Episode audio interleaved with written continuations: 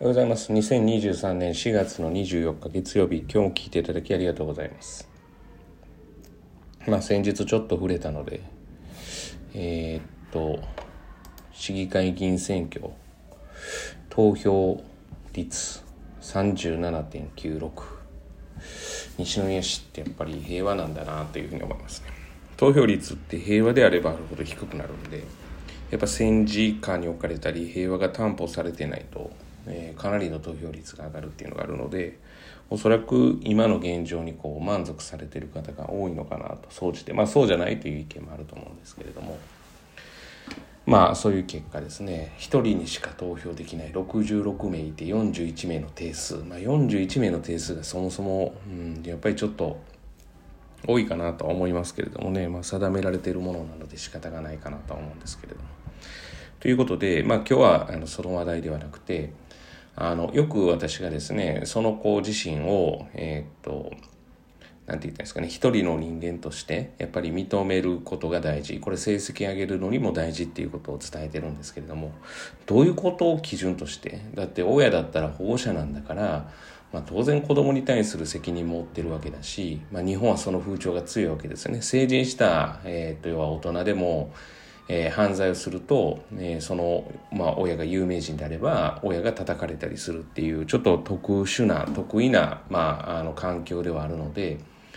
やっぱりその子供に対する責任を負ってるっていうことを考えると、まあ、注意もしないといけないんじゃないかとか、えー、例えばその責任があるから、まあ、ちゃんと二十、歳になるまでは、え、見てあげないといけないんじゃないかと。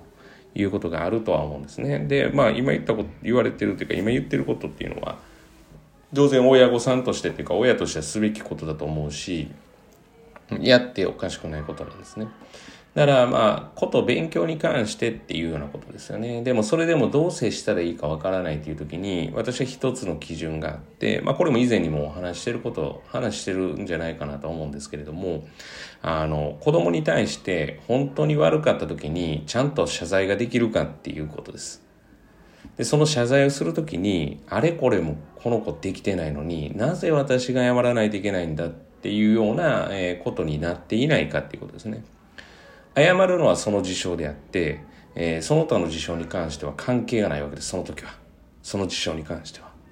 その関係ある事象が、えー、回り回って今のこの状況になったんだったら、その状況になって、たっていうことで謝罪はいらないかもしれないですけど、例えば、ま、周り巡ってそういう状況になって、たまたま何かあったら、まあ、仮にですよ、えー、暴力を振るってしまったと。で、そのことで子供が怪我したと。でもその怪我して暴力を振るうことは、要は謝罪をしないといけないっていう、この自称自称ですね。なんかやっぱりこう、なんだろう、悪くても、えー、謝罪をしないっていうふうになると、やっぱり子供を一人の人として見ていないっていうふうに、えー、なるのではないかなって私は、えー、と思っています。で、それが、えー、親御さんがちゃんとやってると、子供もそれを見ているから、大人のことも信用できるし、かつ、えー、自立。まあ当然、あの、まあ幼少期であれば依存する可能性があっても、まあ、だんだんだんだんと要は自立していくんじゃないかなというふうには思うわけですよね。だからもしですね、どの基準でとか、まあ、どの、どの感じで要は接したらいいのかわからないって、まあ、一つ一つ、こう、要は何て言ってるんですかね、一つ一つ、こう、どうしたらいいか具体的に分からない。まあ、そ、まあ、事象事象によるので、ケースバイケースなんで全部を話すことができないんですけど、まあ、まず自分が根本、その基本的なところとして、子供を一人の人間として見てるかって言った時に、やっぱり謝罪ができるかどうかじゃないかなっていうふうには思います。その悪かったことに対してですね。で、それがやっぱり毎回なんか違うなとか、いや、なんでこの子に謝らないといけないんだろうっていうふうに思っていれば、えー、もしかすると私からすると危険信号じゃないかなと。だからまあ自立を促したい、えー、その子の未来を、えー、まあ、しっかりと見見たいと。で、成績も上げさせたいと。本人の、え、自覚のもとやらせてあげたいっていう時は、今の基準で見ていただければ、まあ、自分がそのちゃんと接して接しられてるかどうかっていうのが分かるのではないかなっていうふうに思います。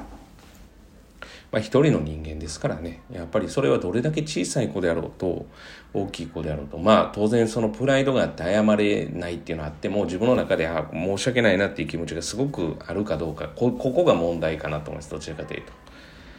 それを全くみじんも感じていないっていうことがあるんだったらそれは要はあの子供のことをおそらく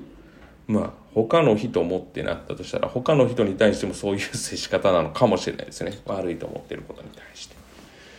まあそれも人間関係があるんで、まあまあ子供に対してっていうことで言うとそういうことじゃないかなというふうに思います。是非、あの、参考にしていただいて大変なんですけども、成績上げようと思ったらそこもすごく大事なところなので、